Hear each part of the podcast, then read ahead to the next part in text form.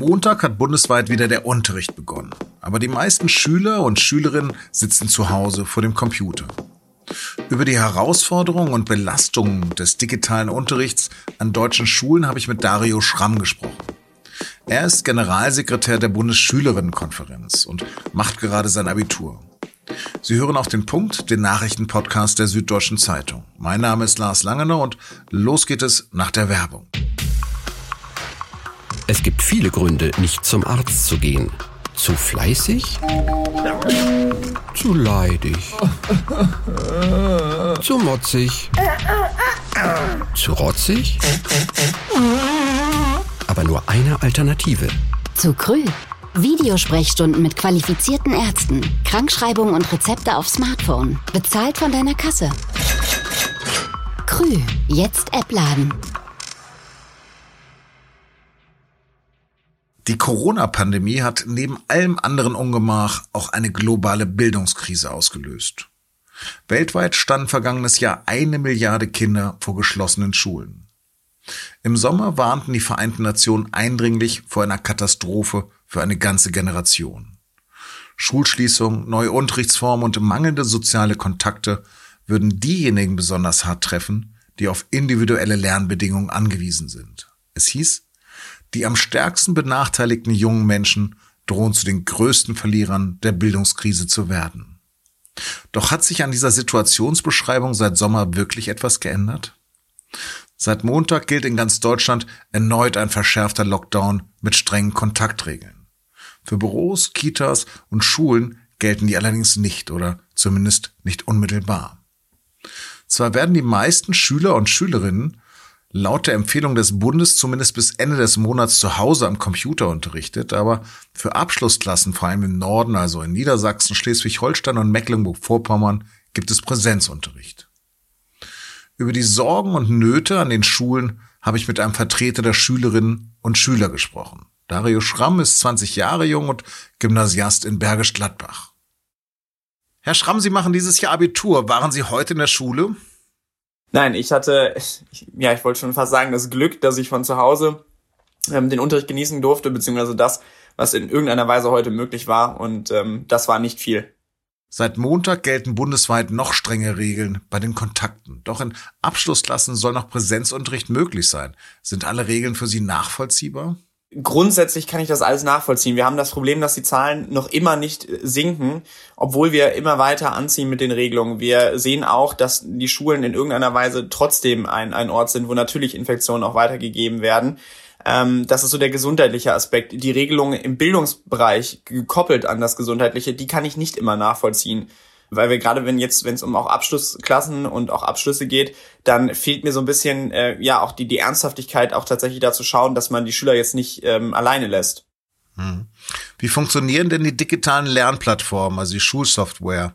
Ja, heute ist, wenn man es ganz, ganz salopp sagen möchte, große Party auf den Servern. Also ich bin aufgewacht zu ganz vielen Nachrichten aus ganz Deutschland ähm, wo die Schülerinnen und Schüler ganz klar gezeigt haben, also ich habe Bilder bekommen, aber auch Nachrichten, dass die Server wirklich völlig alle ähm, ja überlastet sind. Ich habe das an meiner eigenen Schule erlebt bis jetzt. Wir haben jetzt 13 Uhr, ähm, war es mir nicht möglich, meine Aufgaben herunterzuladen, weil tatsächlich ähm, alle Schüler natürlich gerade irgendwie auf, auf Plattformen zugreifen wollen und die schlichtweg nicht dafür ausgerichtet wurden und aber auch nicht weiterentwickelt wurden. Und das ist das große Problem, was wir gerade feststellen.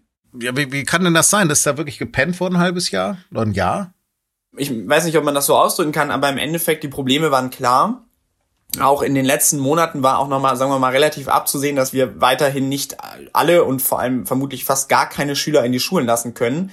Damit geht natürlich einher, dass wir auf äh, digitale Plattformen umsteigen müssen. Und warum man dann nicht hingegangen ist und massivst aufgerüstet hat in, in Serverkapazitäten und, und, und, das ist für mich wirklich unerklärlich. Wenn das jetzt funktionieren würde, wie sieht's denn überhaupt aus mit dem digitalen Unterricht? Ist denn da wirklich was in Gang gekommen? Können die Lehrer das? Also ich glaube, die Lehrerinnen und Lehrer haben schon ihr Bestes gegeben in ihren gegebenen Maßnahmen. Aber ich nochmal, ich glaube nicht, dass das, was wir gerade auch von zu Hause erleben, wirklich als Unterricht zu bezeichnen ist, weil es wirklich mehr ein Streiten und ein Versuchen ist, irgendwie mit mit ähm, dem Internet klarzukommen. Hätten denn grundsätzlich alle Schülerinnen eine adäquate Ausstattung? Kann man sich überall Laptops an den Schulen leihen? Haben alle genug Platz zu Hause? Ja, das ist das nächste Problem. Also ich habe noch nicht auch den Eindruck, dass tatsächlich mal flächendeckend das Problem wirklich angepackt worden ist, dass man geschaut hat, dass die, dass die Schüler tatsächlich ausgestattet werden. Was man natürlich immer mehr miterlebt, ist dieses, dieses Gesellschaftliche, dass eben Vereine, aber auch Schulen grundsätzlich intern versuchen, irgendwie ihre Schüler alle ausgestattet zu bekommen. Aber das ist ja der erste Schritt. Und was Sie ja schon angesprochen haben, wir haben so viele Schülerinnen und Schüler, die zu Hause eben nicht ihr eigenes Zimmer haben, die zu Hause nicht die Internetausstattung haben das ist gerade eine ganz, ganz schlimme Zeit, auch gerade wenn wir über den Begriff Bildungsgerechtigkeit reden, weil die war schon, die war noch nie 100 Prozent gegeben. Aber das, was wir gerade gerade aktuell erleben, ist wirklich, ich kann es nicht anders bezeichnen als wirklich eine große Gefährdung für Gerechtigkeit im Bildungssektor. Mhm. Gibt es denn da eine Forderung von, von Ihrer Seite, wie das verändert werden könnte?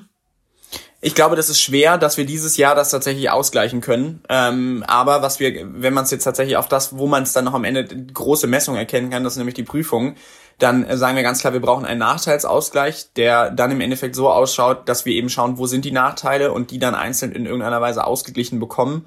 Ich glaube, dass wir es dieses Jahr nicht schaffen werden und da ich bin kein Pessimist, aber ich glaube, wir werden es dieses Jahr nicht schaffen, eine wirklich faire und vernünftige Grundlage zu schaffen. Aber ich glaube, wir müssen schauen, dass diese große, große Schere im Endeffekt jetzt mal langsam wieder zusammenkommt. Ähm, und da müssen wir jetzt mit Hochton dran arbeiten. Was wissen Sie denn darüber, wie viele Schülerinnen zurückbleiben, die nicht mehr in die Schule gehen können? Ja, das ist ja eben das Spannende, weil äh, man muss es ganz klar so sagen, die, die Schülerinnen und Schüler, die zu Hause abgehangen sind vom System und alles, das sind auch nicht diejenigen, die in der Lage sind, sich so ganz klar und deutlich nach außen hin zu tragen, weil ihm im, im Endeffekt natürlich auch der Anschluss fehlt irgendwo im, im digitalen Bereich. Ganz einfach gesagt, jemand, der kein Internet zu Hause hat und vielleicht auch kein Gerät, der kann in der aktuellen Zeit sich gar nicht groß die Hilfe suchen, weil wie soll er es denn machen? Per Mail? Irgendwie, also das ist einfach eine ganz, ganz schwere Grundlage und ich glaube, dass die Zahl der Leute, die wirklich auch gerade aktuell abgehangen werden, deutlich höher ist, als es vielleicht dem einen oder anderen lieb ist. Wir hören ja gerade auch viel von den psychischen Belastungen. Was wissen Sie denn darüber bei Schülerinnen und Schülern? Ich glaube, dass die aktuelle Situation, und da trifft es wirklich jeden, egal wo, aus welchem Elternhaus er kommt, egal was er für einen ja, Hintergrund hat, ähm, das trifft die gerade die jungen Menschen, aber ich glaube auch alle anderen Menschen ähm, sehr, sehr hart. Und wenn wir jetzt die jungen Leute uns anschauen, dann können wir ganz klar feststellen, wir müssen uns überlegen, die sind jetzt mittlerweile seit Wochen und auch vorher schon massivst eingeschränkt worden. Da fehlt das gemeinsame Miteinander, Fußballspielen in der Pause, aber auch das Miteinander kommunizieren. Die Leute sind teilweise wirklich nur zu Hause, stehen auf, ähm, um dann irgendwie den Tag irgendwie hinter sich zu bekommen. Und dass das natürlich immense Folgen hat, auch auf die Psyche, das ähm, ist abzusehen. Und da sagen wir eben ganz klar, da muss jetzt gehandelt werden, dass wir, dass wir auch da die Gesundheit nicht, nicht gefährden. Glauben Sie denn, dass es dieses Schuljahr nochmal Präsenzunterricht für alle geben kann? Glauben ähm, ist immer schwer, weil man im Endeffekt nicht absehen kann, wie, wie, wie ist die Entwicklung der Zahlen, wie ist das Infektionsgeschehen. Ich würde es so formulieren, ich hoffe sehr, dass wir relativ schnell wieder in einen ähm, ja, gesundheitlich vertretbaren Präsenzunterricht gehen können, weil wir einfach feststellen, dass das aus vielerlei Hinsicht, also Bildung, sozial und gesellschaftlichen, allem äh, im Endeffekt ähm, ja immens ähm, wichtig ist. Herr Schramm, ich danke Ihnen ganz, ganz herzlich und drücke Ihnen alle Daumen fürs Abitur. Vielen Dank. Die US-Demokraten stellen die Weichen für die Entmachtung des amtierenden Präsidenten Donald Trump. Noch am Montag wollen sie im Repräsentantenhaus eine Resolution einbringen. Darin wollen sie Vizepräsident Mike Pence per Ultimatum dazu auffordern, Trump für amtsuntauglich zu erklären und abzusetzen. Sollte Pence nicht binnen 24 Stunden reagieren, wollen die Demokraten noch diese Woche ein Amtsenthebungsverfahren auf den Weg bringen. Trump sei eine unmittelbare Bedrohung für die Verfassung und Demokratie. Obwohl das Verhältnis zwischen Präsident und Vize seit der Erstürmung des Kapitols zerrüttet sein soll, lehnt Pence laut informierten Kreisen eine Amtsenthebung von Trump ab. Der künftige US-Präsident Joe Biden hat währenddessen eine neue zentrale Personalie bekannt gegeben. Er will William Burns zum neuen Direktor des Auslandsgeheimdienstes CIA machen. Burns war unter Barack Obama stellvertretender Außenminister der USA und diente 33 Jahre als Diplomat, unter anderem als Botschafter in Russland. In Deutschland sind bislang mehr als 600.000 Menschen gegen Covid-19 geimpft worden. Am Dienstag sollen zudem die ersten Chargen des Impfstoffs des US-Herstellers Moderna in den Bundesländern eintreffen. Das Moderna-Mittel war vor wenigen Tagen als zweiter Corona-Impfstoff in der EU zugelassen worden. Es gilt als ebenso wirksam, aber etwas unkomplizierter in der Handhabung als das Mittel von BioNTech Pfizer, das seit dem 27. Dezember geimpft wird.